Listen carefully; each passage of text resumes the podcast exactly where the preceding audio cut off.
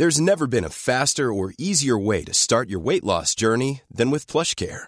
PlushCare accepts most insurance plans and gives you online access to board-certified physicians who can prescribe FDA-approved weight loss medications like Wigovi and Zepbound for those who qualify. Take charge of your health and speak with a board-certified physician about a weight loss plan that's right for you. Get started today at plushcare.com slash weight loss. That's plushcare.com slash weight loss. plushcare.com slash weight loss. Salut, c'est David Goffin et bienvenue dans Échange, le podcast du tennis.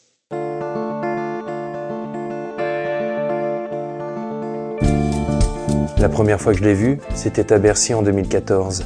Il m'a fait penser à mon frère, un gabarit frêle qui doit tout utiliser s'il veut rivaliser. La puissance de son adversaire, une vitesse de jambe hors norme, la géométrie du cours.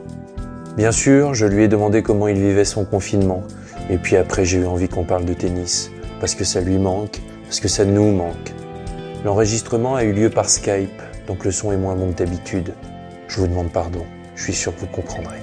Je m'appelle Antoine Beneteau, bienvenue dans Échange. Bonjour David Goffin, est-ce qu'on se voit ou on se tutoie? On peut se tutoyer. La première question que j'ai envie de te poser dans ce, cet environnement un peu spécial, c'est comment se passe ton confinement? Bah, C'est un peu difficile évidemment, comme euh, pour tous les sportifs. Euh, déjà, on a beaucoup de tournois, elles l'ont annulé euh, la saison, donc c'était de très beaux tournois. Après, avec Indian Wells, Miami, et puis les tournois qui devaient arriver on reste chez nous, on essaye de faire un peu d'activité comme on peut. Comment tu fais pour t'entraîner?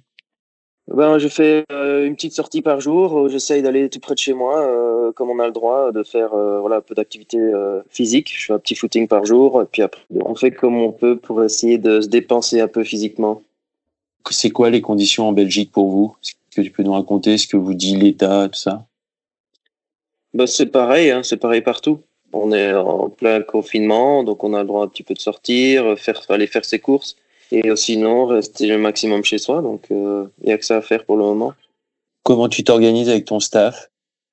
Ah bah, Pour le moment, on est tous euh, pareil, tous chez soi. Euh, on attend de reprendre du boulot en espérant que ce soit le plus vite possible, mais on est tous un peu au chômage technique. Est-ce que justement, vous les joueurs, vous êtes en contact avec l'ATP on reçoit, on a des, news de temps en temps, on est tous euh, par mail, euh, on a tous des, mails d'information qui nous disent un peu comment ça avance, comment ça se passe, mais euh, bon, pas plus que ça pour le moment. Tu étais à l'Indian Wells quand tu l'as appris? Oui, on était là-bas avec mon staff, et bon, on s'attendait peut-être à ce qu'il y ait quelques annulations par la suite, mais pas aussitôt à Indian Wells on était un peu dans l'attente là-bas à Indian Wells de savoir ce qu'on allait faire, si on rentrait. Puis finalement, c'était annulé. Il fallait rentrer assez vite pour, euh, pour ne être bloqué aux États-Unis. Est-ce que vous avez des informations sur la suite de la saison? Euh, Non, c'est étape par étape. Pour le moment, ça a été prolongé jusqu'au jusqu'au 8 mai. Euh, donc là, il n'y aura pas de tournoi jusque-là et on ne sait pas trop combien de temps ça va durer, comment ça évolue. Donc euh, voilà, pour l'instant, on est un petit peu dans le dans l'attente de, de, nouvelles. Euh, est-ce que tu as vu, la, je pense que tu as vu la décision de Roland Garros donc de reporter le tournoi au 20 septembre. Qu'est-ce que tu penses de cette décision?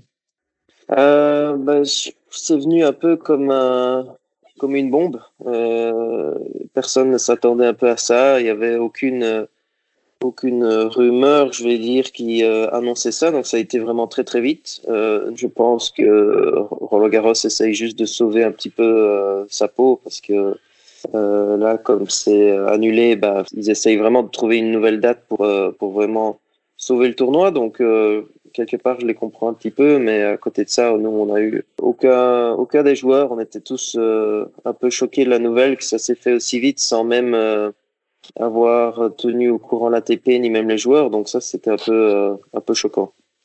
Tu comprends quand même la décision. je comprends que je comprends le fond, mais je comprends pas la manière. Est-ce que tu crois que ça peut encore changer? Oui, je pense que Là, il y en a beaucoup qui vont réagir à ça. Euh, il y en a beaucoup qui sont surpris. Il y a l'ATP aussi qui doit revoir un petit peu son calendrier. Il y a euh, les grands chelems, Wimbledon aussi qui est très proche peut-être d'une annulation aussi.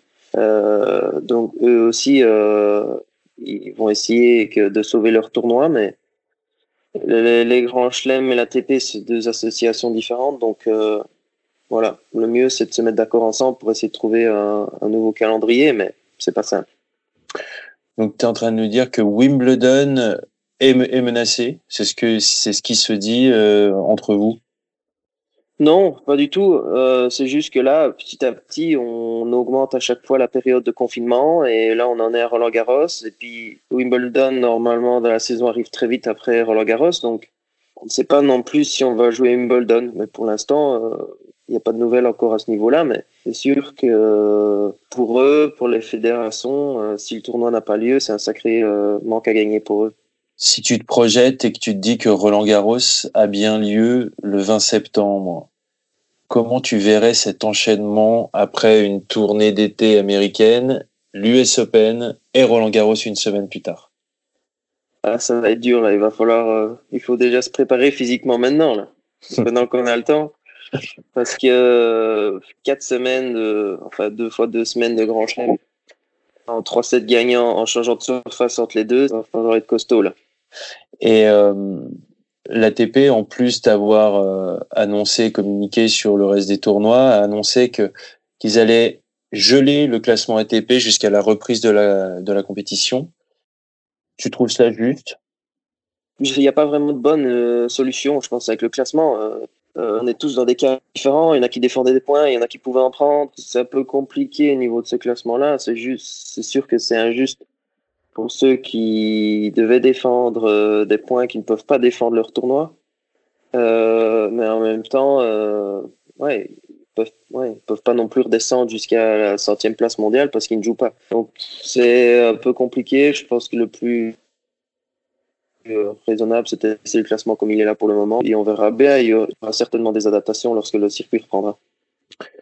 Tu as eu le sentiment d'autres joueurs? Est-ce que vous communiquez entre vous? On se demande un petit peu ce qu'on fait, euh, ce qu'on fait tous, comment on fait pour s'occuper, ce qui va se passer. On se pose des questions. S'il y en a qui ont des news, euh, d'autres qui en ont moins. Il y a des joueurs qui nous représentent évidemment à l'ATP. Et, et chaque fois qu'il y a une nouvelle, un petit peu comme Roland Garros hier, ben on s'écrit un petit peu, voir un peu ce qu'on a, ce que les autres en pensent. Et euh, et ça part un peu dans tous les sens vu qu'on est pas mal de joueurs à être en contact votre représentant, vos représentants, ce sont euh, bah, il y a Novak Djokovic en tant que président. Est-ce qu'il y a une scission entre euh, les meilleurs et euh, allez, quand je dis les meilleurs, hein, c'est euh, les, les, les, trois plus forts et puis et puis le reste du circuit? Non, je pense qu'on est tous unis, on veut tous le bien de, de du circuit et des joueurs. Maintenant, c'est sûr qu'il y en a qui sont plus discrets que d'autres, mais voilà, Novak nous représente bien Vachek Pospisil nous représente bien aussi. Et, euh, c'est eux qui sont euh, pour le moment au front avec, euh, avec l'ATP pour essayer de, euh, de nous représenter. Euh, que ici, comme j'ai dit avec l'annonce de Roland Garros hier, bah, les joueurs n'étaient pas du tout au courant, l'ATP non plus. Donc là, il y aura une réaction aussi. Et c'est eux évidemment qui sont en premier pour nous défendre juste une dernière question, après on va parler de tennis. Euh, est-ce que tu comprends euh, que euh, la Lever Cup maintienne ses dates en plein milieu de, Roland Garros? Est-ce que c'est un jeu de pouvoir?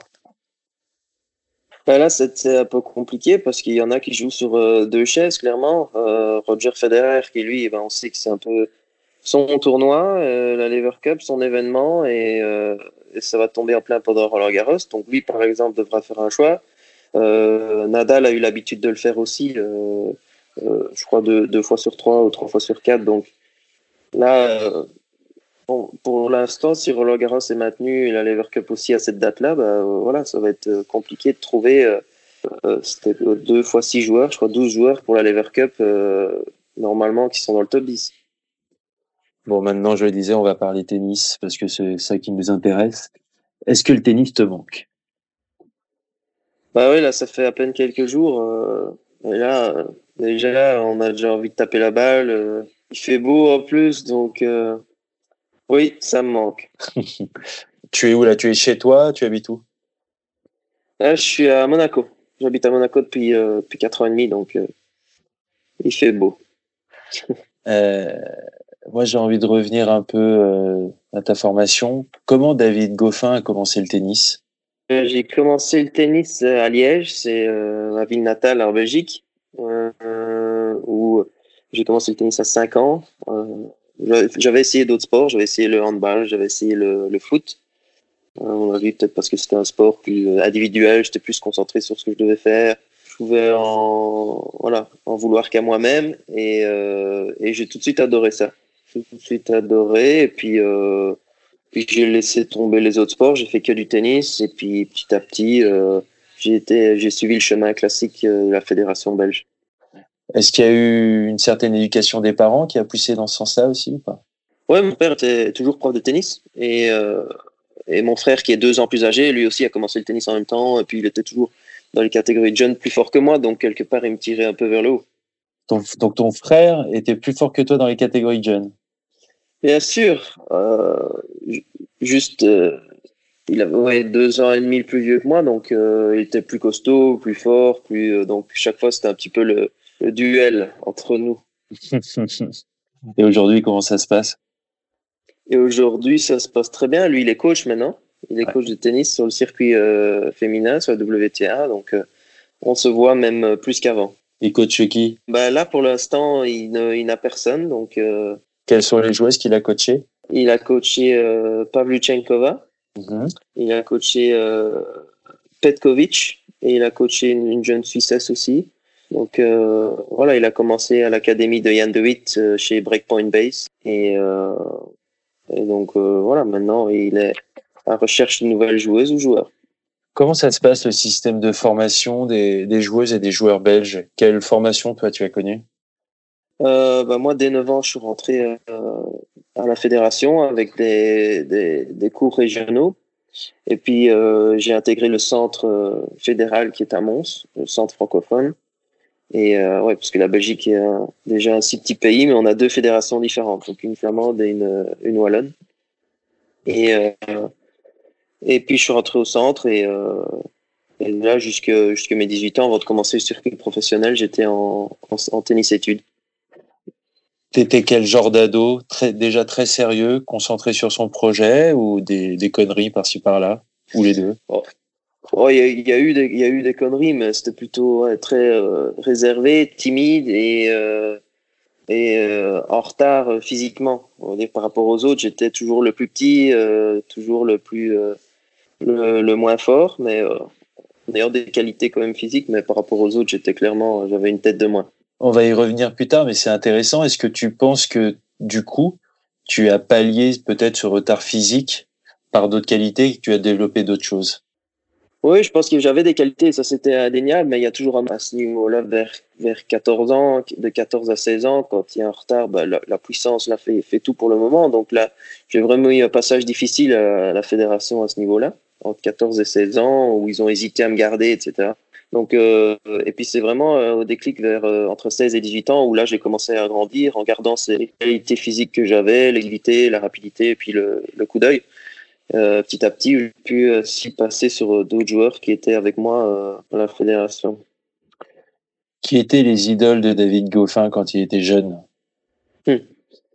Moi j'avais Pete Sampras, j'aimais bien évidemment Federer lorsqu'il est arrivé un petit peu après. Nous, de France, on le voit, on a vu un, réservoir de joueurs belges assez assez important. Euh, Xavier Malisse, Justine Hénin, Kim Clijsters, les frères Rocus, Steve Darcis même. Je trouve qu'il y a quelque chose de spécial dans le tennis belge. Déjà, c'est souvent très propre techniquement. Il y a assez de talent. Il y a... Comment tu expliques ça? Bah, je pense que la Belgique a été un des premiers à inventer vraiment le, mini-tennis avec les balles molles. Ok. Et, euh, et, ça a eu une facilité, je pense, pour les, pour les enfants à, apprendre un peu la technique avec des plus petites raquettes, des balles un peu plus euh, faciles, euh, des balles vraiment apprendre la, technique plus facilement. Tout qu'il y en a qui commençaient direct avec des grandes raquettes et qui essaient de trouver des solutions. C'était pas adapté pour les jeunes enfants et des balles un peu plus dures qui rebondissaient très haut. Donc tout de suite, les enfants essaient de trouver des solutions qui parfois ne sont pas tip top techniquement. Donc euh, ça, on a vraiment une formation depuis très longtemps au niveau des, des, tout jeunes et des tout petits pour pouvoir vraiment bien manier la raquette et, avec des petits terrains vraiment adaptés pour apprendre la technique. Et après, ben, je pense que c'est ce qui fait notre réputation, c'est la technique. Euh, dans les dans les coups pour vraiment optimaliser au niveau on arrive à trouver une certaine vitesse de balle, qualité grâce à notre technique. Et est-ce qu'il y a une, je sais pas, est-ce que les formateurs ont un, ont un regard et, et, et, portent précisément un regard justement sur cet aspect technique? Euh, Oui, bien sûr, c'est important, mais euh, bon, il n'y a pas que ça non plus. Euh, il y a aussi vraiment le, il y a le physique qui joue, il y a la, la mentalité aussi. Sûr. Euh, avant de faire un, un, bon joueur de tennis, ben, il y a plein de choses qui rentrent en compte. Et, euh, donc, euh, il n'y a pas que la technique, mais c'est sûr que nous, voilà, c'est notre réputation, c'est ça. Mais justement, c'est ça que je voulais dire, c'est que est-ce que culturellement, vous avez aussi quelque chose qui fait que, ben voilà, vous avez eu quand même, c'est pour un, bien sûr, tu l'as dit, il y a deux pays en un, mais euh, c'est un petit pays et je trouve qu'il y a un réservoir de joueurs pour un petit pays qui est très important. Donc, est-ce que culturellement, je sais pas, les, les Belges déjà, est-ce qu'ils adorent le tennis? Le, ouais, le tennis, c'est le deuxième ou troisième sport en Belgique après le cyclisme et le foot. Ok. Donc, ouais, non, c'est quand même assez important euh, le tennis en Belgique et, et à chaque, euh, chaque génération, on a eu notre. On a eu nos joueurs, nos joueuses. Déjà, au niveau des joueuses, c'est dur de faire mieux avec deux, deux numéros. Et au niveau des, au niveau des hommes, ben, on, on, a toujours eu de, de très beaux talents. C'est vrai que pour un aussi petit pays avec aussi peu de joueurs, c'est une belle performance. Ils t'ont influencé, t'ont permis d'y croire, cette génération précédente? Bien sûr, parce quand j'étais petit, que j'ai commencé à jouer, il y avait déjà des Belges qui étaient dans le top 100 ou dans le top 50. Et puis après, en grandissant, j'ai commencé un peu à m'entraîner avec Malice, Olivier Rocus, Steve Darcy. Petit à petit, je commençais à m'entraîner avec eux, à, jouer, à faire les mêmes tournois avec eux, à voyager, même à jouer contre eux. Et, euh, et finalement, maintenant, ils ont, ils ont s'arrêté. Il n'y a presque plus que moi sur le circuit. Euh, mais c'est sûr que je leur dois pas mal de choses. Est-ce que tu as toujours voulu être très fort? Très vite, tu l'as compris que tu voulais être très fort euh, Non, au début, euh, surtout en junior, où j'avais un peu plus de mal, c'est là qu'il y a vraiment eu un déclic. Là, je savais pas, parce que quand on termine un peu, c'est euh, quand on a son bac à 18 ans, on se dit, bon, est-ce que je continue euh, vers le tennis ou est-ce que je m'oriente plus vers les études? Et euh, Bon, là, je me suis dit, bon, d'office, je vais, je vais quand même essayer parce que heureusement, dans ma dernière année junior, j'ai terminé dans les 10 en junior, donc je me suis dit, là, euh, je peux peut-être commencer à y croire parce que sinon, ça aurait été compliqué euh, une année, euh, l'année du bac, si j'avais eu du mal euh, au niveau des résultats et de me dire, bon, je me serais peut-être orienté vers les études. Mais finalement, cette année-là m'a fait du bien, m'a fait, m'a fait comprendre que peut-être je pouvais y arriver. Et donc, je me suis dit, bon, je vais tenter ma chance dans les futurs sur le circuit professionnel. Et, et là, j'ai eu une progression assez constante. Donc, j'ai eu la chance de pas, pas trop me poser de questions. Et ça a été assez, euh, assez rapide dans les deux ans qui ont suivi le, le bac. J'ai regardé, ça n'a pas été fulgurant, mais ça a toujours été très régulier. Est-ce oui. que c'est quelque chose que tu as ressenti, toi, en le faisant? Oui, euh, d'ailleurs, comme je dis, heureusement qu'il y a une progression. Chaque fois, je sentais que j'évoluais bien et que je progressais bien, que ce soit au niveau du classement, au niveau de mon jeu, du tennis. Et euh, comme ça, je me posais pas trop la question de me dire est-ce que j'arrête ou est-ce que je continue? Parce que plus on avance, plus on se dit bah ça devient de plus en plus dur de se relancer dans les études. Et puis finalement, euh, finalement, bah, ça s'est bien passé. Euh, J'ai vu que l'évolution continuait vraiment à monter jusqu'à ouais, commencer à gagner ma vie, commencer à faire de, de bons petits résultats. Et puis, euh, voilà, même si euh, c'est toujours été mon rêve de pouvoir vivre de ma passion, euh, parfois il faut être raisonnable et, euh, et parfois faire des choix difficiles, et, comme reprendre des études ou arrêter ou continuer. Tu l'aurais pas fait à tout prix euh, De tenter ma chance, tu veux dire? Si, tenter ta chance, oui, mais je veux dire, si tu n'avais pas justement connu cette progression euh, assez régulière. Je me serais posé la question. J'ai pas eu l'occasion de me la poser, donc ça c'est bien. On a commencé à en parler un peu plus tôt, euh, et moi je l'ai, j'ai pu en témoigner pour quand j'ai dû préparer des matchs de mon frère quand il devait te rencontrer. Donc j'ai regardé beaucoup d'images de tes matchs. Et l'une des choses qui ressortait pour moi, c'était ton intelligence de jeu et ton utilisation de la géométrie du cours. Est-ce que ça se travaille ou est-ce que c'est inné?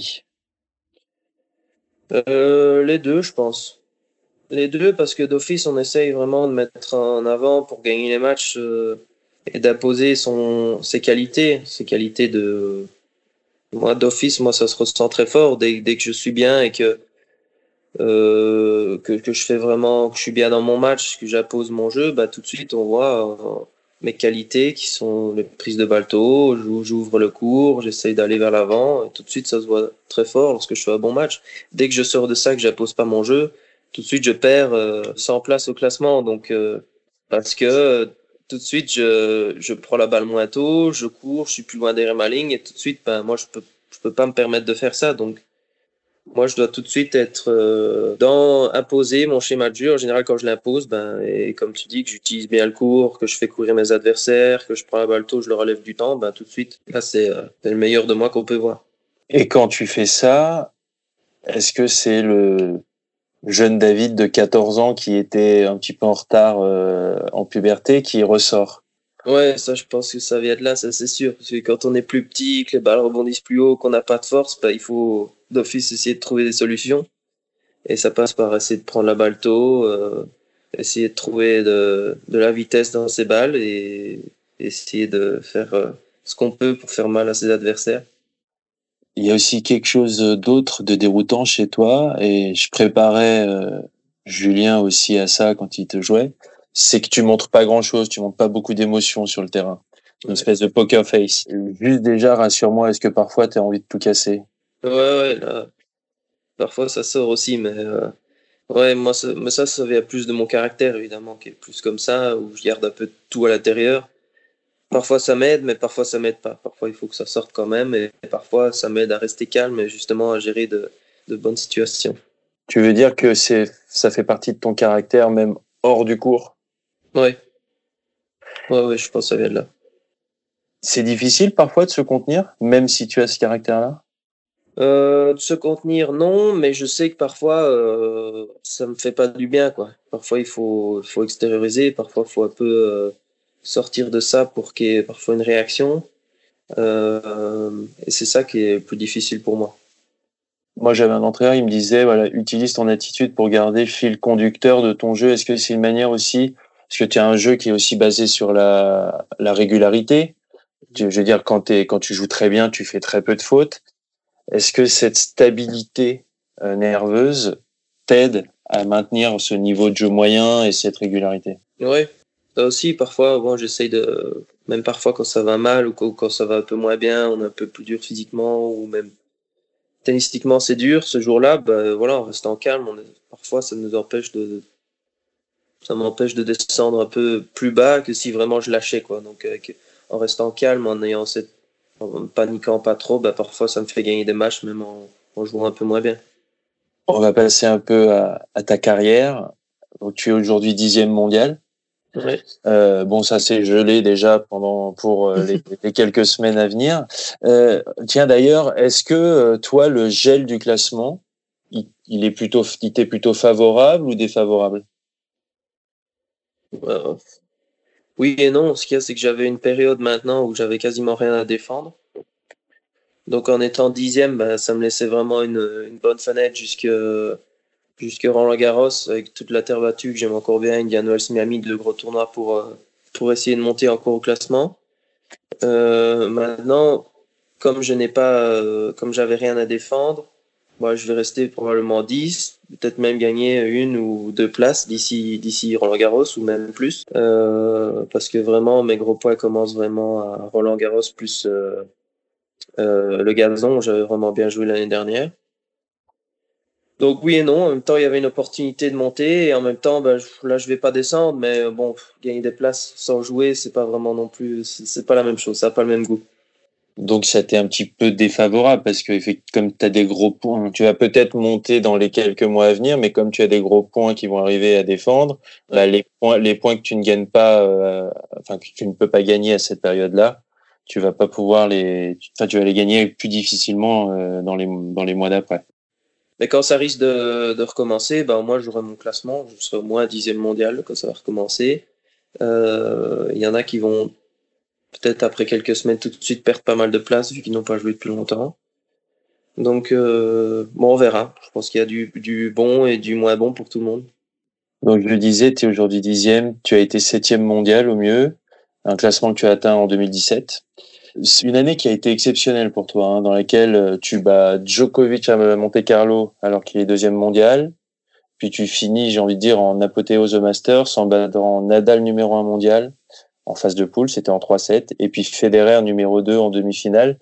Et tu perds en finale contre Dimitrov. Quel souvenir tu gardes de cette saison? Parce que maintenant, on est en 2020, c'était il y a déjà trois ans. Donc, euh, quel souvenir tu gardes de cette saison?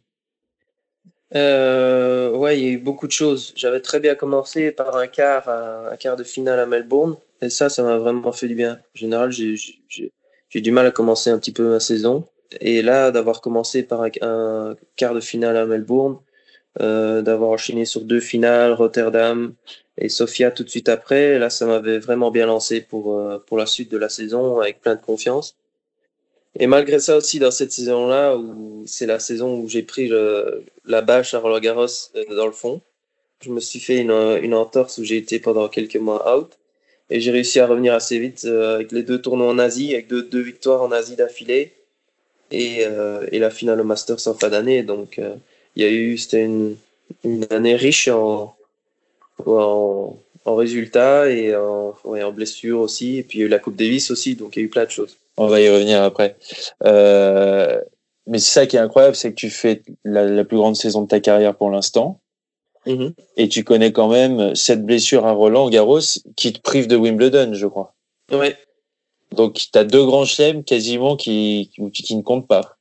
Ouais, tout à fait. C'était au troisième tour à Roland Garros contre Zeballos et je crois que j'avais balle de 7 à ce moment-là. Et puis, euh, et puis toute la saison de gazon, je recommence un petit peu sur terre avant les tournois aux États-Unis. Mhm. Et, euh, et, bon, c'était pas encore au début quand on recommence. Euh, il faut toujours un peu de temps pour revenir, quoi, parce qu'on a toujours un peu d'appréhension. Et puis finalement, le déclic s'est fait après, après les États-Unis.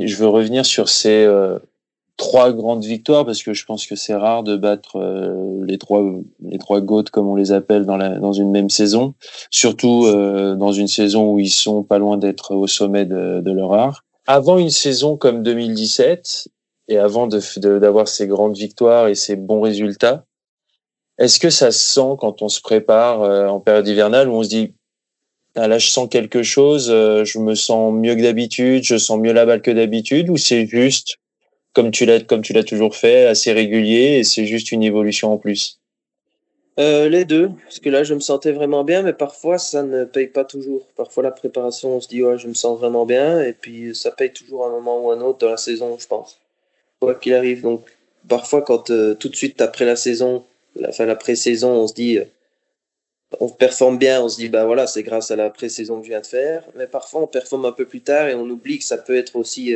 grâce à cette pré-saison. Parce qu'on se dit, bah voilà, on a fait quelques tournois, mais je pense que quand on se sent bien déjà dans la pré-saison, on sent qu'on progresse, qu'on a fait quelque chose en plus, qu'on est plus fort physiquement et qu'on évolue encore tennistiquement. Je pense que ça paye toujours dans, tôt ou tard dans la saison. Est-ce qu'on sent quelque chose de différent dans la raquette? Euh, Parfois, oui. Parfois, oui, la pré-saison, quand on est vraiment relâché et qu'on on joue, on s'entraîne depuis quelques semaines et que parfois, euh, ouais, parfois on sent que là, il y a, y a, des déclics. Parfois, ça peut être technique, parfois, ça peut être, euh, voilà, dans la, dans la balle, dans la raquette, on le sent. Ces trois mecs, j'ai vu, j'ai regardé, tu les as jamais battus en grand chelem. Tu me dis si je me trompe. Les trois grands. Non. Selon toi, qu'est-ce qui te manque pour les battre en grand chelem? Déjà, c'est plus dur. Il faut leur prendre un 7 en plus. Euh, et puis, je crois que eux aussi sont. Euh, c'est leur objectif principal de la saison, les grands chelems. Moi, comme moi aussi, mais. Euh, donc, eux sont encore plus durs à battre. Ils sont meilleurs en grand chelem. Je pense qu'ils sont meilleurs en Grand Chelem parce qu'ils ont, ils ont encore plus d'expérience que, que moi. Ils ont vécu bien plus de, de matchs à tension, à haute intensité.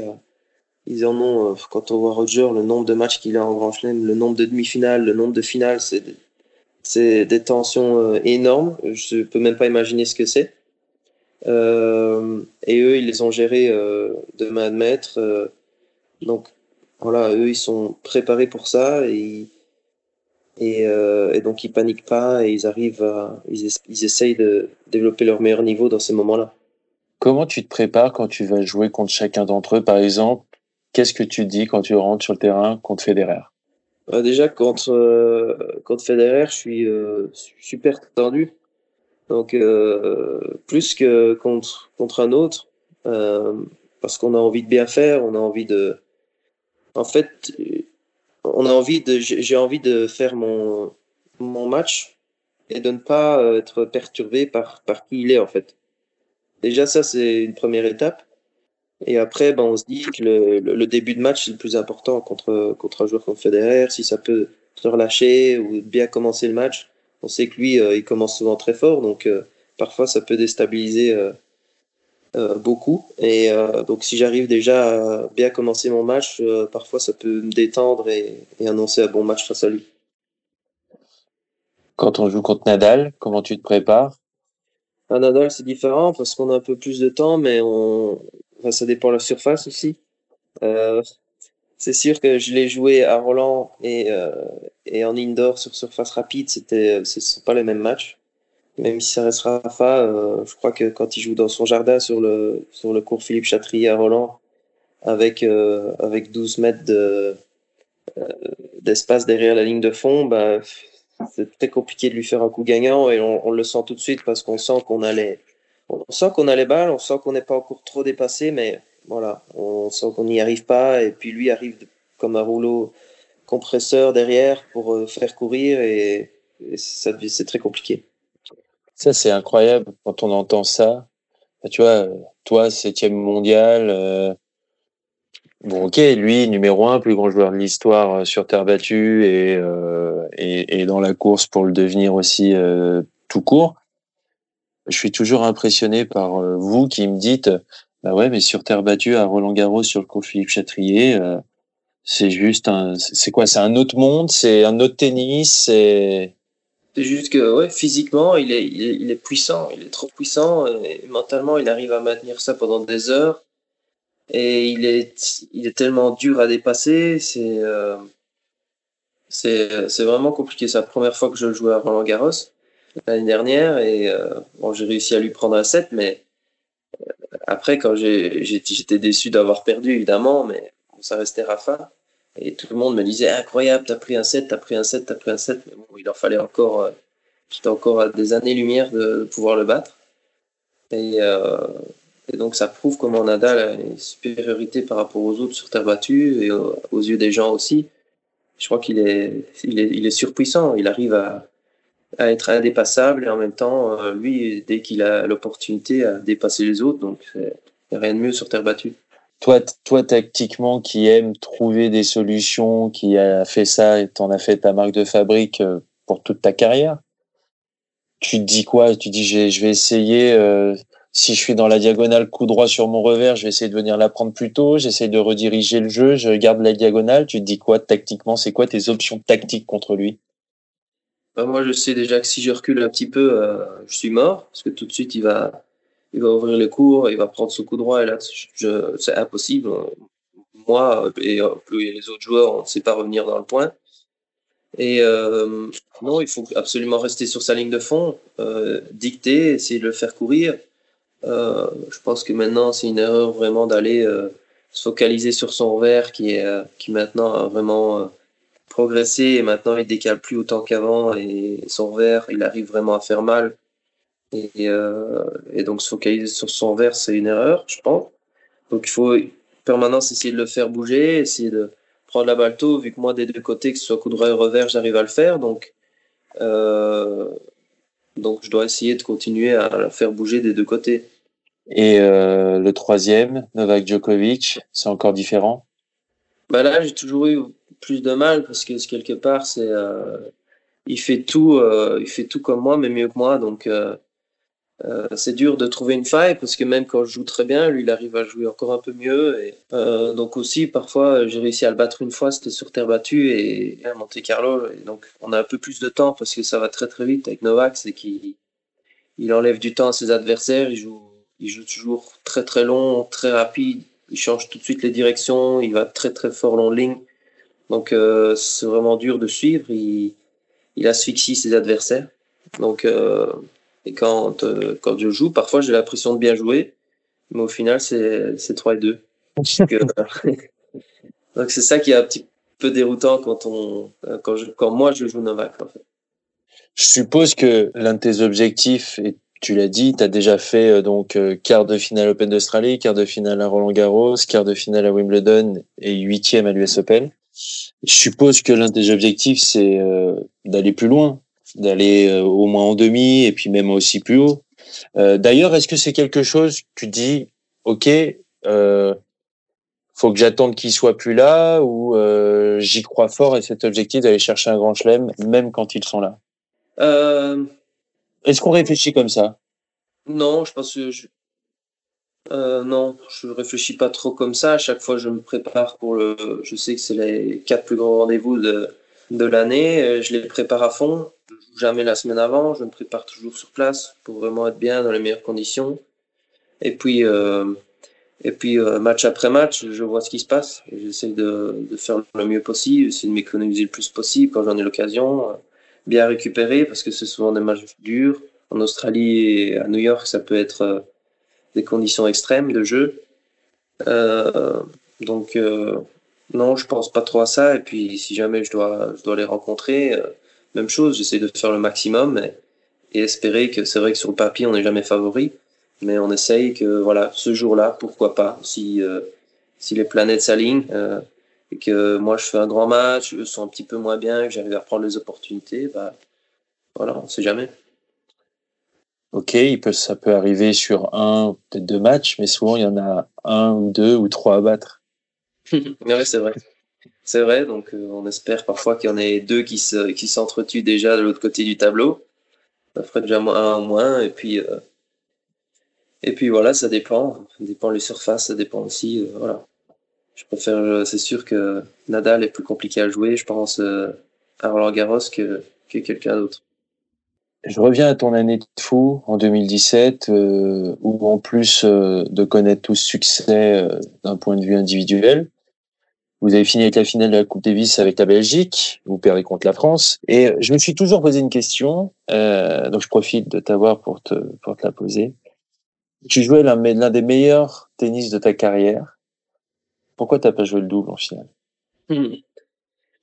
Euh, Oui, on l'a souvent posé. On l'a souvent posé. C'est vrai que j'ai hésité. Euh, on a joué dans l'équipe avec euh, avec Steve en deuxième simple. Euh, qui lui était blessé au bras et on a tout fait pour qu'il soit euh, opérationnel pour cette finale et, euh, et il l'a plus ou moins été, mais c'était difficile.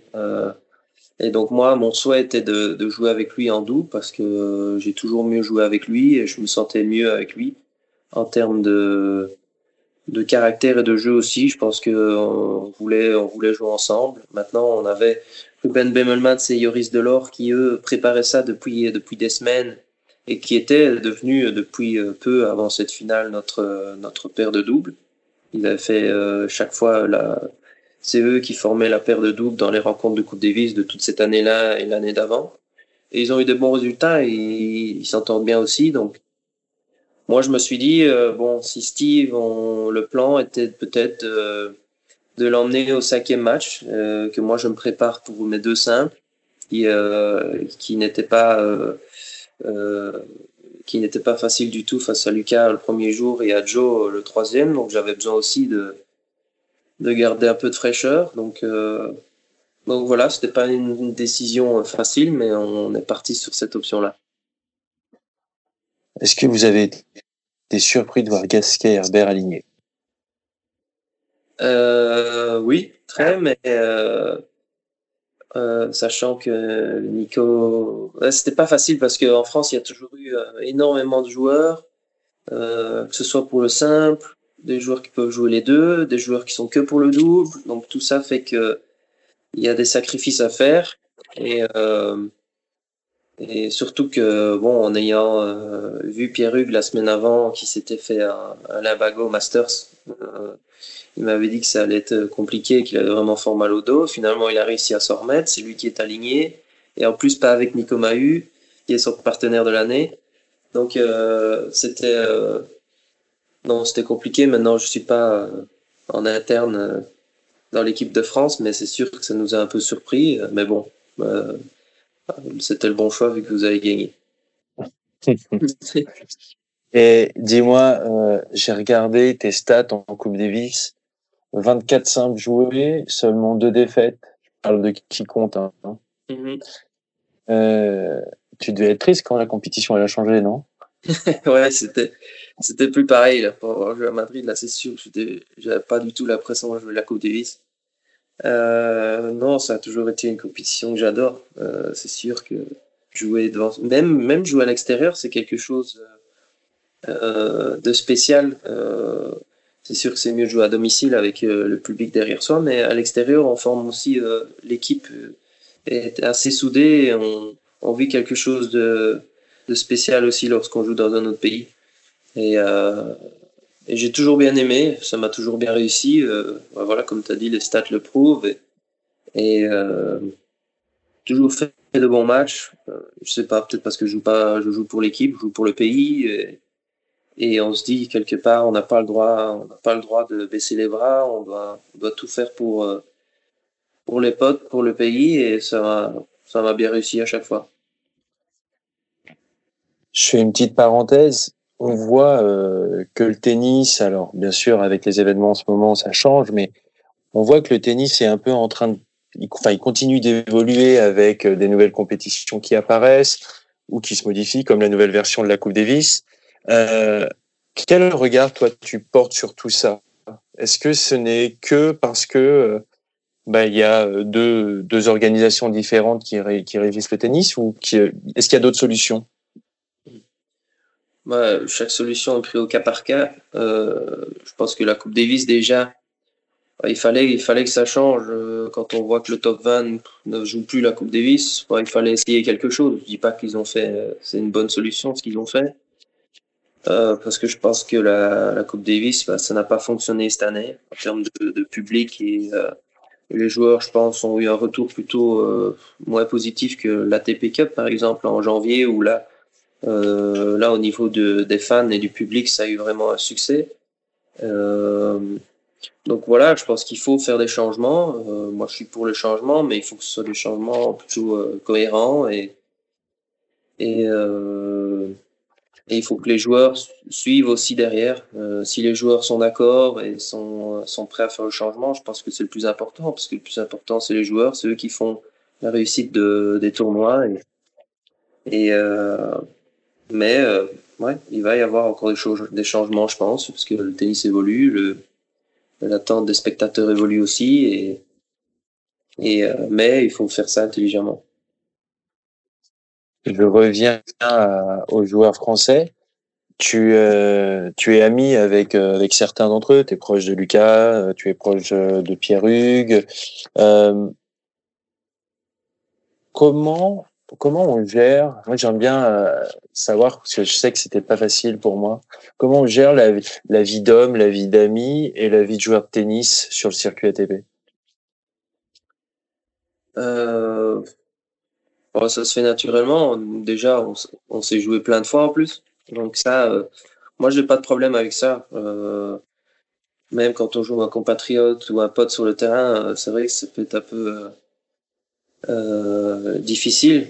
Mais moi, j'ai jamais eu de problème avec ça. Je sais que d'office, ça se passera bien sur le cours parce qu'on se respecte et je sais que avant et après, bah, ce sera pareil. Donc moi, j'ai jamais eu de, de, problème avec ça. Et puis, euh, et puis quand on se retrouve en dehors, bah, euh, la même amitié qui reste et euh, ça, c'est le plus important. Et je me pose la question, par exemple, cette coupure pour un de tes amis qui est Lucas, ça va pas être facile parce qu'il comptait sur cette période pour revenir de blessure. Est-ce que tu as pu échanger avec lui ou qu'est-ce que tu te dis quand tu vois que, par exemple, pour lui, bah, ouais, ça continue quoi l'arrêt du tennis? Ouais, ouais, c'est clair, c'est euh, c'est très dur pour lui. Il a eu une longue période. Euh, il était proche de reprendre fin d'année, puis finalement il a de nouveau eu mal, et puis alors ça s'est prolongé, donc il a dû se poser pas mal de questions. Et, et quand enfin on se dit, ben voilà, je suis prêt, euh, je vais pouvoir enfin rejouer, euh, j'imagine que l'envie était très forte chez lui. Et, et, et d'être là sur le cours. Il a même fait un match en, en Challenger pour, pour préparer Indian Wells. Donc, il a même regoûté un petit peu au, au match. Et tout de suite, ben, on, on le met à l'arrêt. On nous met tous à l'arrêt. Donc, il doit avoir des fourmis dans les jambes encore maintenant. Il y a une question, euh, on, va, on s'approche un peu de la fin. Il y a une question que je pose à tous mes invités, c'est pour réussir ce que vous accomplissez, vous, les championnes et les champions de tennis, j'ai toujours pu observer justement chez vous qu'il y avait une rage, un supplément d'âme. Est-ce que tu sais où tu la puisses, toi, cette rage? Euh, Non, je pense que c'est euh, c'est quelque chose qu'on a en, qu'on a en soi, je pense. Et, euh, que est-ce que ça vient d'une éducation. Non, je pense que vraiment c'est l'amour du sport. Euh, le tennis en lui-même, quand on est, sur le cours, ben, on adore ça, on adore essayer de trouver des solutions. Depuis tout petit, essayer de.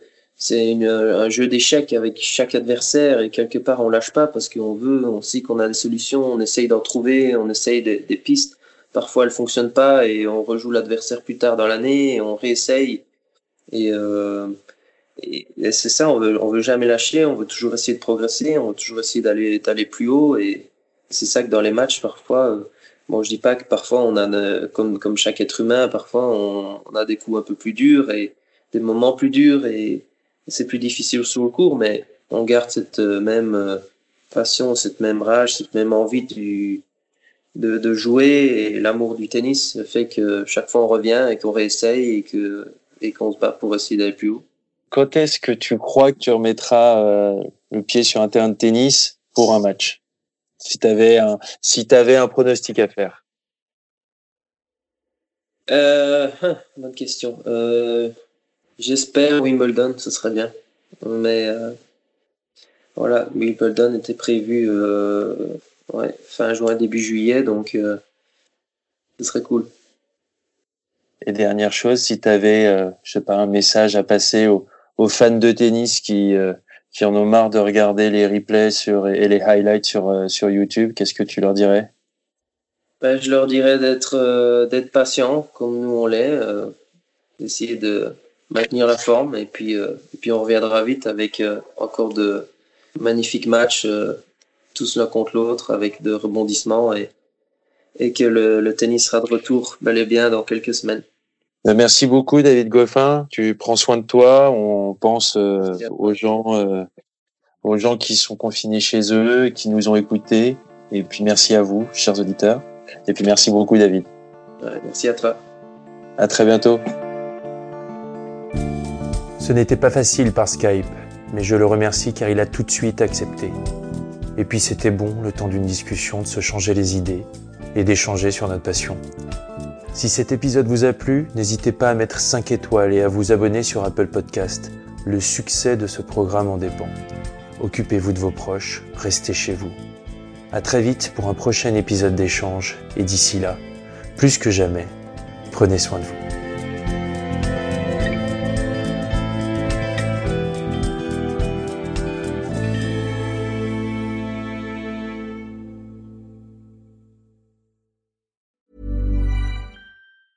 A lot can happen in three years, like a chatbot may be your new best friend. But what won't change? Needing health insurance. United Healthcare Tri Term Medical Plans, underwritten by Golden Rule Insurance Company, offer flexible, budget friendly coverage that lasts nearly three years in some states. Learn more at uh1.com.